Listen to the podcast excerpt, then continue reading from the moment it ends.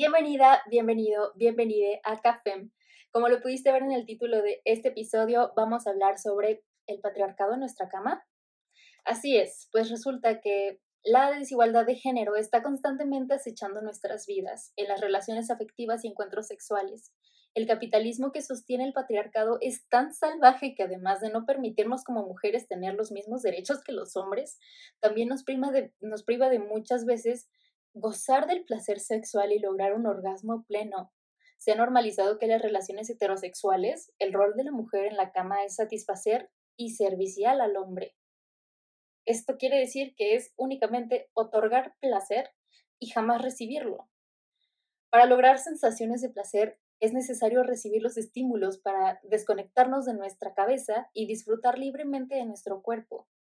Si esto no es así, se inhibirán las sensaciones subjetivas del placer y de poder gozar completamente de un encuentro sexual. Las mujeres no somos un envase para penetrar. Nuestro cuerpo puede experimentar muchas más cosas.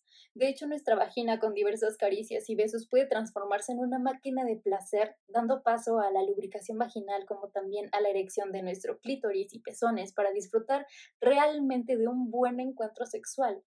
Si analizamos las condiciones objetivas en las que nos encontramos, podemos visualizar que esta opresión no solo se ve expresada en el acto eh, mismo de una relación sexual, sino en las distintas aristas y temas relacionados a nuestros cuerpos y cuidado, arraigados en el sentido común de las personas. Por ejemplo, una disfunción eréctil puede ser fácilmente transformada en una tragedia y puede ser un tema de contingencia. Tratado bien y hablado y difundido, porque el machismo no es sutil en cuanto a los temas directamente relacionados con las fallas sexuales de los hombres. La misma industria farmacéutica le da con bombo y platillo con el famoso Viagra para solucionar el problema. Ahora, si a nosotras nos sucede algo parecido, ¿por qué no es un tema igualmente tratado y difundido? A diferencia de ellos, ocurre que muchas veces se da el caso de que las mujeres intenten justificar y normalizar las distintas dificultades para alcanzar la excitación e incluso llegamos a encubrirlas y hasta callarlas ya sea por miedo a decepcionar a la pareja, por mostrarnos perfectas o simplemente la educación sexista que predomina. Nos educa para agradar y no para pedir, ni para buscar ayuda, ni para evidenciar algún grado de disconformidad, respondiendo a nuestra sexualidad complaciente, donde nuestro goce sexual pasa a segundo plano, manteniéndonos inseguras e ignorantes. Además de todo esto, la moral conservadora de la Iglesia ha logrado implementarse de tal forma que existe un desconocimiento de los genitales, de las enfermedades de transmisión sexual y del erotismo femenino por parte de los hombres y mujeres. Para hallarse estas temáticas ocultas en un mundo de tabúes y, mitos impuestos en nuestras vidas, posicionando estos temas como prohibidos, en donde si alguien comparte sus experiencias sexuales o habla de partes de nuestro cuerpo, es juzgado moralmente lo que también genera que exista una ignorancia en relación a las enfermedades sexuales que pueden ser transmitidas tanto en hombres como en mujeres, como mayores consecuencias para la mujer en la mayoría de los casos. Desde la niñez nos han venido inculcando que explorar nuestros genitales o hablar de nuestra excitación son conductas y temas que no se discuten.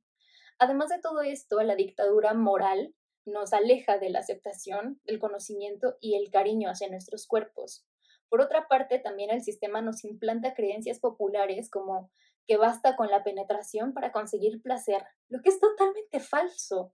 Se hace imperosamente necesario comprender que las caricias y los besos son indispensables en cualquier acto sexual, ya que el placer aumenta exponencialmente.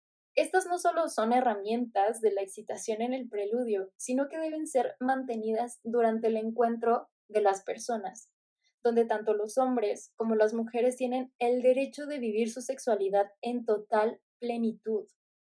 En definitiva, la penetración a secas no basta. Se debe conocer que el orgasmo femenino se alcanza con mayor satisfacción y se logra de manera más fácil en distintas partes del cuerpo, acompañados de una estimulación eh, delicada y constante a nuestras zonas más sensibles, como por ejemplo el clítoris. Lamentablemente, en esta sociedad misógina se cree que el placer sexual es únicamente cosa de hombres, y a nosotras simplemente nos corresponde el deber ante la sexualidad, ante cuyas obligaciones se encuentra satisfacerlos a ellos.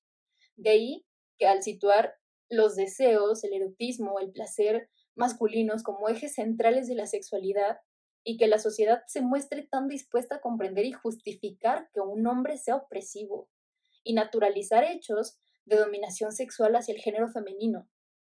¿Por qué no es una preocupación y un objetivo el estimular y conocer el goce sexual femenino?